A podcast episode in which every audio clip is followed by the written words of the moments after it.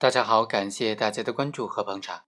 今天呢，给大家讲一讲，明知道是假烟，仍然进行运输的行为该怎么定性呢？通过这个案例和大家简单的来聊一聊。本案的被告人高某、林某、方某和李某，他们明知道运送这种烟草是需要相关证件的，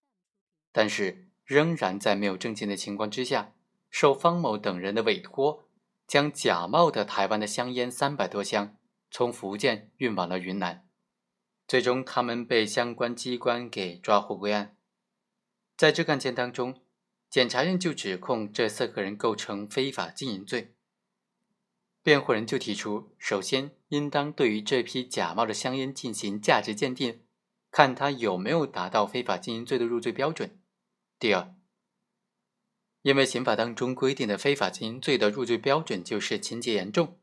所以呢，本案当中他们只是运输，而且运输的假烟的过程当中还没有流入市场就被抓获了，不属于情节严重。对本案当中四个被告人的行为该怎么定性呢？争议焦点无非就两个：第一，像这种明知是假冒的香烟而运输的行为该怎么定性？能不能认定为非法经营行为呢？第二，如果认定这种行为是非法经营行为，那么他有没有达到入罪的标准呢？有没有达到非法经营罪的入罪标准？有没有达到情节严重的情形呢？我们先来分析一下第一个争议焦点。一种意见认为，高某等人违反国家的规定，未经许可非法的运输专营专卖的物品，属于非法经营行为，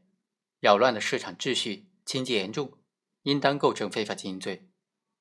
另外一种意见认为，本案属于没有证照运输香烟的行为，烟草专卖法当中并没有规定对这种行为要追究刑事责任，所以不符合刑法第二百二十五条规定的非法经营罪。而且非法经营罪，它要求是违反国家的规定，但是本案当中并没有违反烟草专卖法等等相关的国家规定。另外，非法运输它本身不属于非法经营的范围，所以不构成犯罪。其实，烟草专卖法第三条就明确规定，国家对于烟草专卖品的生产、销售、进出口，依法实行专卖管理，并且实行烟草专卖许可证制度。台湾地区所产的香烟在我国并没有获得流通的权利，但是呢，香烟是属于我国法律规定的专营专卖的物品，所以违反法律规定擅自的经营假冒的台湾香烟的行为，是属于非法经营的行为。如果扰乱了市场秩序，情节严重的，应当以非法经营罪来定罪处罚。第二，根据烟草专卖法第二十二条的规定，托运或者自行运输烟草专卖品，必须持有烟草专卖主管部门或者是烟草专卖行政主管部门授权的机构所签发的这种准运证。没有准运证的承运人不得运输。本案当中，被告人就属于无证运输的行为。烟草专卖法虽然没有规定对这种行为要追究刑事责任，但是不能够简单的认定为它不符合刑法第二百二十五条的规定。所以，对被告人的行为呢，不能够认定为非法经营行为。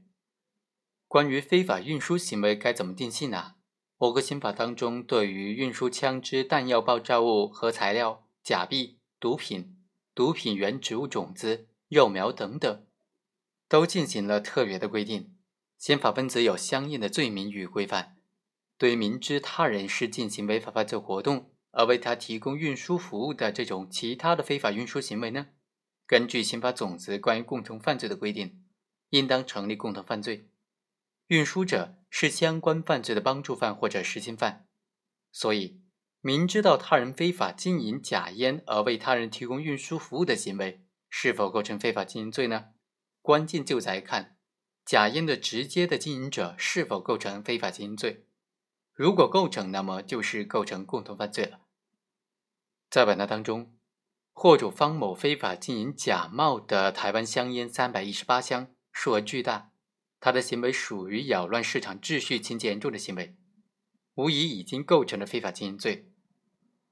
本案的四个被告人明知道方某是非法经营假烟的行为，仍然帮他运输，所以该行为也构成非法经营罪的共同犯罪了。好，以上就是本期的全部内容，我们下期再会。